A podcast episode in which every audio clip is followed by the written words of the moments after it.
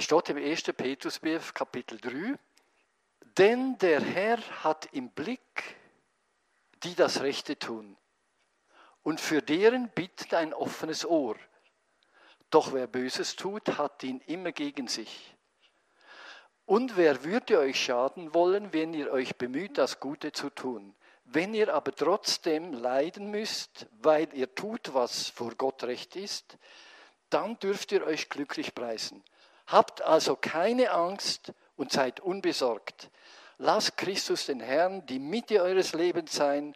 Und wenn man euch nach eurer Hoffnung fragt, seid immer zur Rechenschaft bereit. Der Kernsatz, den wir mal einleuchten da. 1. Petrus 3, Vers 15 und seid jederzeit bereit, jedem Rede und Antwort zu stehen, der euch auffordert, Auskunft über die Hoffnung zu geben, die euch erfüllt. Wir haben vorher ein Beispiel gehabt von diesen beiden. Da ist jemand, er sucht Hilfe bei jemandem, der auf sich selber angewiesen ist. Oder sogar manchmal auf Mächte, die von unten kommen. Unsere Hoffnung, das ist der Anfang, das ist das Zentrum. Unsere Hoffnung ist auf eine Person ausgerichtet, auf Jesus Christus. Und für das möchte ich jetzt beten. Vater, ich bitte dich jetzt auch, mach du Jesus groß in unserer Mitte. Wir bitten um den Heiligen Geist, den wir vorher auch gehört haben, dass er uns etwas offenbart, was für eine Hoffnung ein Mensch hat, wo Jesus Christus kennt. Äh, so eine gewaltige Hoffnung, so eine herrliche Hoffnung, so eine wiederherstellende Hoffnung. Und die Hoffnung braucht die heutige Zeit. Bitte, Geist Gottes, offenbar uns Jesus. Und offenbar ist die Hoffnung jetzt. Wir bitten darum, im Namen von Jesus Christus. Amen. Der Ralf Luther, das ist ein deutscher Theologe, hat Hoffnung folgendermaßen definiert. Hoffnung ist die ganz bestimmte Erwartung, dass Gott nahe sein führen und retten wird. In der Hoffnung ist eine Erwartung. Und das möchte ich am Anfang so fest anstellen. Du siehst, was die, das Pack Toilettenpapier bereits alles kann auslösen wenn du eine Beziehung hast zu Jesus. Und wenn du ihn kennenlernst und wenn sogar der Geist Gottes anfängt, in dir offenbaren, dass du ihn darfst erkennen und spüren und die Auswirkung von der Gegenwart vom Heiligen Geist und von Jesus in deinem Leben, wenn du das kannst erfahren, dann kommt etwas in dich rein, was für dich von absoluter Bedeutung ist und so nötig für die heutige Zeit. Denn wenn die Hoffnung stirbt, man sagt zwar, die Hoffnung stirbt zuletzt, dann geht das Licht aus in dieser Welt. Aber Gott hat uns berufen, Licht zu sein. Darum ist ein erster Punkt, den ich möchte sagen, hast du Christus, hast du Hoffnung. Also unsere Hoffnung ist eine Person, nicht irgendetwas.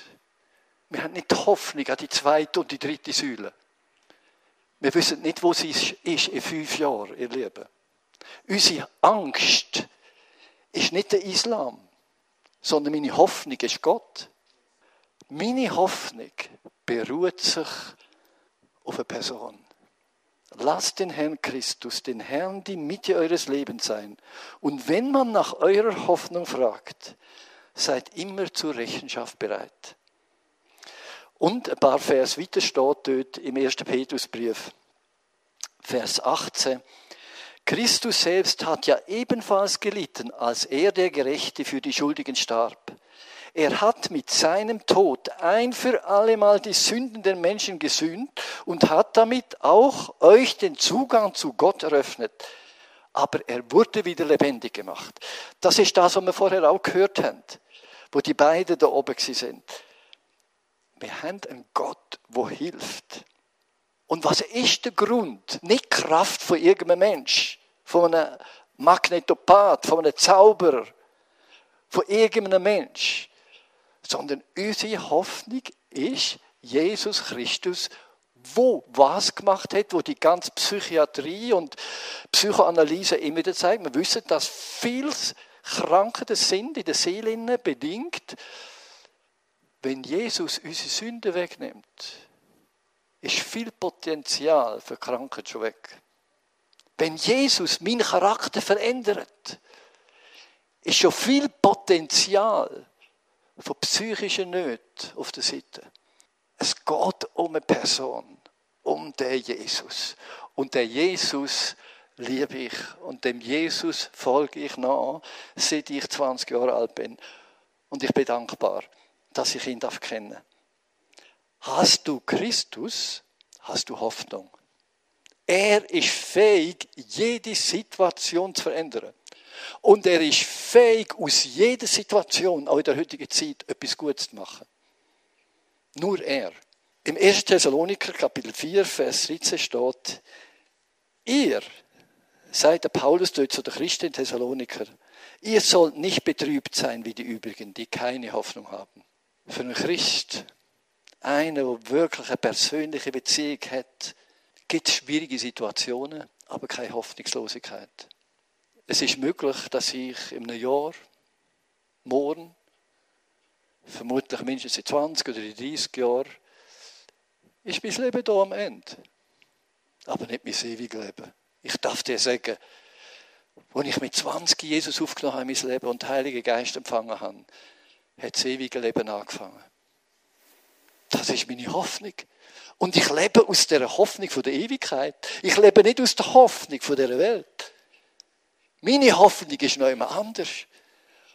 Und meine Hoffnung ist gegründet in Jesus und in dem Leben, das er mir gegeben hat. Und darum, wenn das Leben noch abgeschlossen ist, werde ich ein besseres Leben haben. Ohne Krankheit, ohne Tränen, ohne Leid, ohne Krieg, ohne Hass, ohne Mangel. Weil Jesus das für mich errungen. Ich frage mich, was macht die Hoffnung aus? Ich komme da zum zweiten Punkt. Es steht im 1. Petrus 3, Vers 22 in dem Text, wo wir eben lesen, jetzt ist er im Himmel und Engel und alle Mächte und Gewalten sind ihm unterstellt. Wir denken vielleicht manchmal, was abläuft, an Krieg, an Problem, an Nöte, ist der Menschen entglitten. Und trotzdem wissen wir, dass Jesus alle Gewalt hat im Himmel und auf Erde. Ja, du fragst dann, warum sind denn all die Probleme? Die Probleme sind nicht wegen dem, weil Gott keine Macht hat, sondern weil die Hoffnungen der Menschen nicht auf Christus ausgerichtet sind. Er hat Macht und er wird so machen. Und wird einen neuen Himmel und eine neue Erde aufrichten. Meine Hoffnung, was macht meine Hoffnung aus? Ist meine Hoffnung auf den Jesus ausgerichtet? Ich habe keine falsche Hoffnung. Ich weiß, dass sie echt ist, die Hoffnung. Wo ist denn da die Schocke. Ich habe eine echte Hoffnung. Und die ist eine Person. Ich möchte euch ein Beispiel erzählen, das sehr lustig ist, aber auch sehr bewegend. Als ich in der theologischen Ausbildung war, auf dem Seminar, haben wir einen Lehrer. Ich war damals 20 gut. Und er war ein alter Mann, wie ich heute. Aber er war ein Mann, der hat Feuer gehabt, der Mann hat Leidenschaft für Jesus. Er hat nicht mit dem Jesus zusammengelebt und seine Hoffnung ist Jesus gewesen und dass der Jesus eigentlich alles wird wieder gut machen. Und er hat uns Studenten gelehrt. Ich habe es von einem Mitstudenten gehört, ich bin nicht in der gleichen Klasse gewesen. Er hat gelehrt, ich sehe das Pult von der Äste dran und hinten an der Wand ist ein großes Bild gewesen.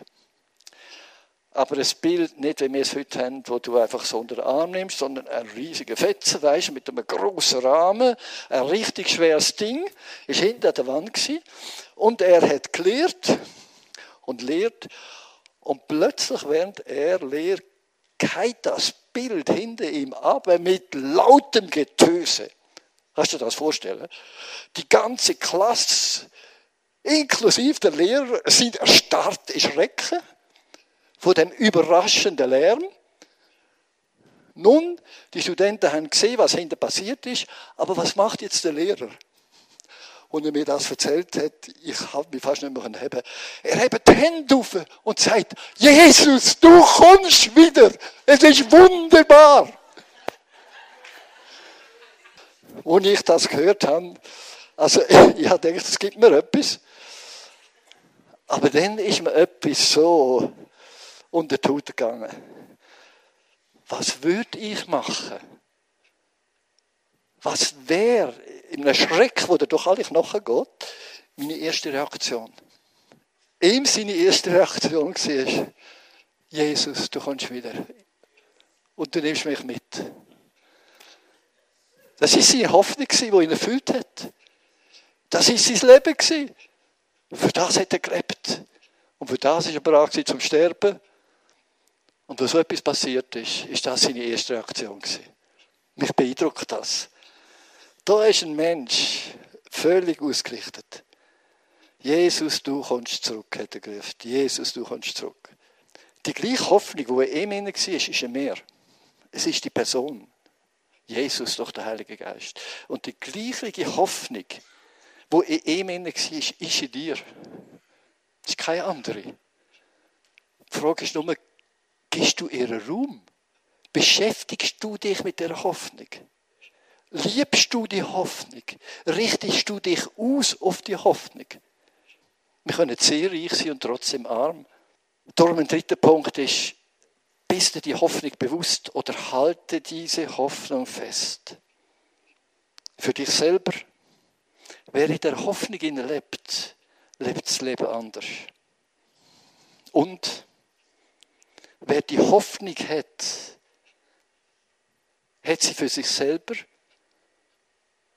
und hat sie auch für andere.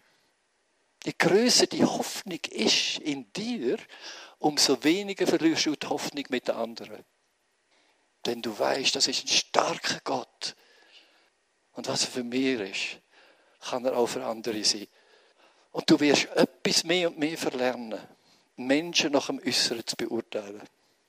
Ich möchte jetzt ein, ein beschämendes Beispiel von mir erzählen, aber Gott liebt es scheinbar, mich durch so kleine Erlebnisse Lektionen zu teilen.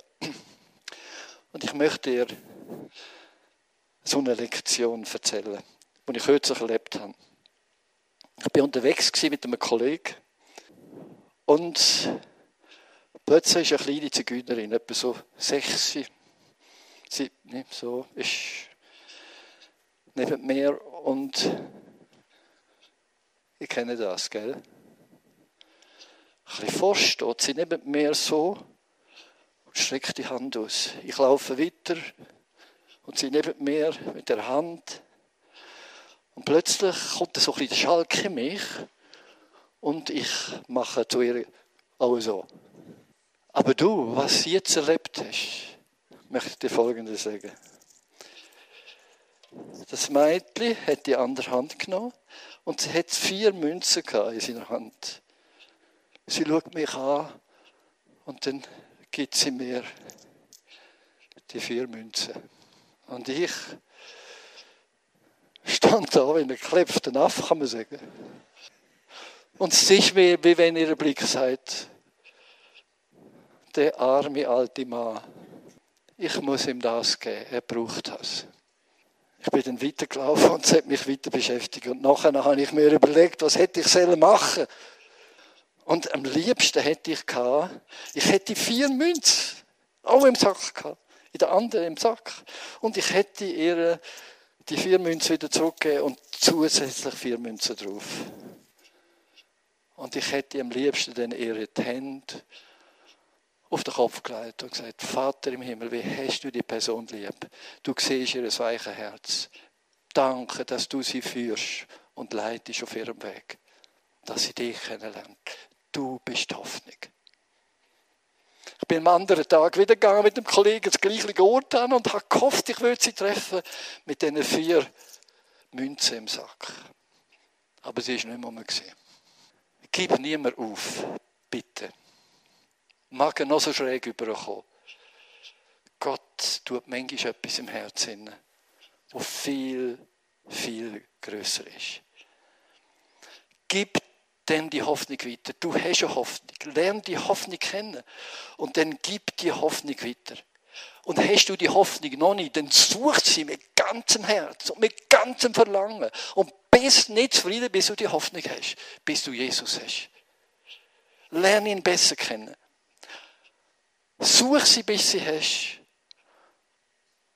Und wenn du sie hast, denk daran, dass du eine Aufgabe hast in der heutigen Zeit. Lass dein Licht leuchten. Wenn die Hoffnung, die Welt die Hoffnung verliert, wird es dunkel. Im wahrsten Sinn des Wortes. Aber ich möchte dir sagen, du hast das Licht. Lass es leuchten. Wer hat von euch ein Handy da? Wer hat von euch etwas Licht hat?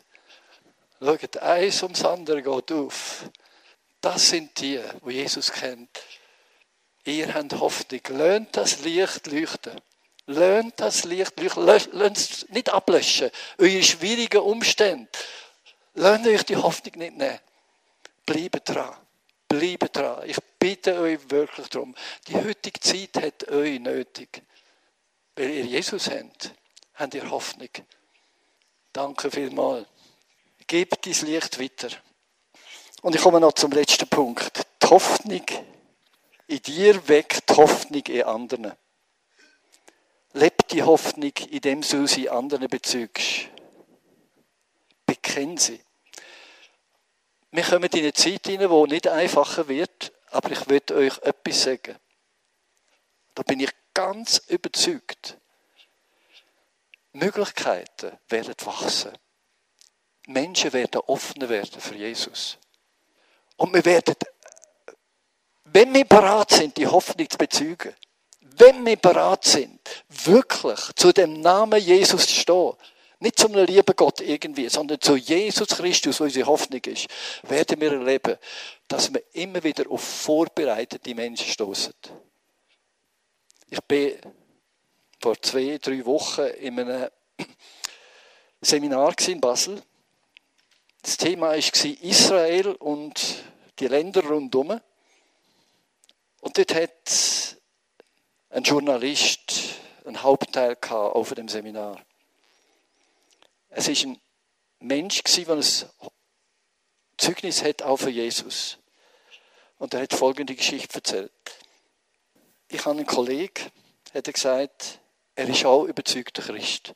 Und er ist parat, als Korrespondent in dieser Gegend den Namen Jesus bekennen. Und der ist an einem Tag entführt worden. Zwei bewaffnete Leute haben ihn gezwungen mitzukommen. Und dann haben sie ihn vor einen Mann gebracht. Und er hat gesagt, viele von euch würden den Namen von dem Mann kennen. War in Zürich oder irgendjemand oder in einem so einem Land dort. Und der Journalist hat auf dem Weg, wo sie ihn mitgenommen haben, innerlich gesagt, Gott, da bin ich. Aber er hat gesagt, er hat innerlich eigentlich mit seinem Leben abgeschlossen. Er kommt dann, wird vor dem Mann geführt und der Mann fragt ihn, sind Sie Christ? Und er hat das bekannt, gesagt, ja, er sei Christ. Dann hat er ihn gefragt, was macht denn ein Christ aus? Und hat ihn in ein Gespräch hineingenommen. Es war ein muslimischer Boss von einer Terrorgruppe oder äh, von einer Antipartei. Und dann sagt er am Schluss, sag jetzt nochmal, was macht eigentlich ein Christ aus? Unter anderem. Und dann sagt er eben, Christen brauchen eine Familie. Sie treffen sich miteinander, um miteinander Gott anzubeten. Und dann sagt der Mann zu ihm, lassen Sie, ich habe eine Begegnung mit Jesus.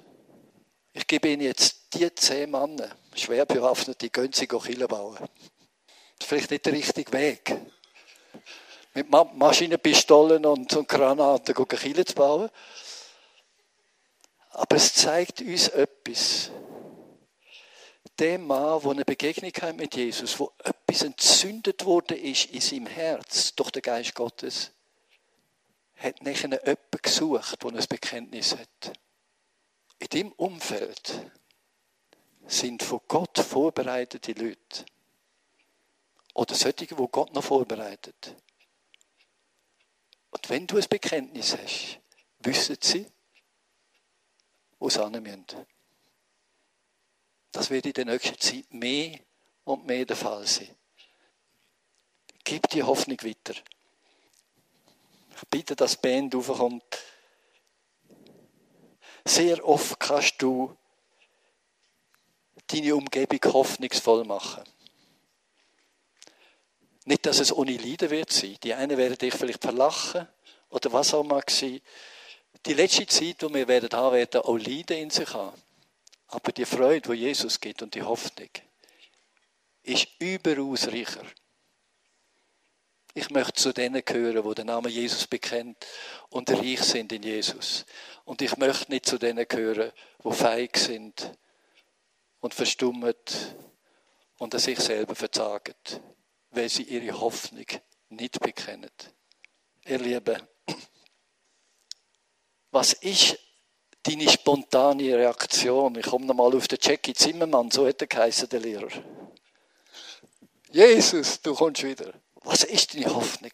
Wo spontan zum Ausdruck kommst, wenn du in eine eigenartige Situation kommst. Oder etwas anderes, was wir gehört haben. Was löst ein schmutziges, aufdringliches Mädchen auf den ersten Moment in dir aus? Wie bei dieser Bettlerin. Sie braucht Jesus. Warum hat Gott dich nicht aufgegeben bis heute? Weil du zu ihm gehörst und weil du Hoffnung hast. Auch wenn du versagt hast. Und denk daran, du bist das Licht, lass es leuchten. Es mag dunkel werden um dich, aber dein Licht soll brennen. Da können sich Menschen bei dir orientieren und Hoffnung finden und durch dich wiederum Jesus kennen. Vater, ich bin einfach so froh, dass wir auch in dieser heutigen Zeit eine Hoffnung haben, die nicht aufhört. Es mögen schwierige Sachen um uns herum passieren. Aber gerade in dieser schwierigen Situation erweisest du dich als Herr. Und die, die auf dich vertrauen, gehen reicher aus aus diesen Situationen. Und sie werden das Beispiel sein und das Zeichen von deiner Treue. Ich bitte jetzt, Geist Gottes, komm du auf jedes von uns und entzünd du die Hoffnung so richtig neu, Herr. Gib es Verlangen, einen Hunger, die Hoffnung auch weiterzugeben. Und wir wissen, die Hoffnung, Vater, die liegt in Jesus, wo du uns geschickt hast. Bis willkommen, Jesus Christus, in unserer Mitte. Und du hast uns zugesprochen und verheißen, ich bin bei euch alle Tage bis all der Weltende. Wer mich bekennt vor den Menschen, den werde ich bekennen vor dem himmlischen Vater. Du gehst uns Unterstützung vom Himmel her. Auch durch deine Engel. Danke, dass wir in einer so einer wunderbaren Zeit dürfen leben, wo Menschen wieder Hoffnung bekommen durch dich, weil du das Licht der Welt bist und durch uns, wenn wir auch das Licht sind von dieser Zeit.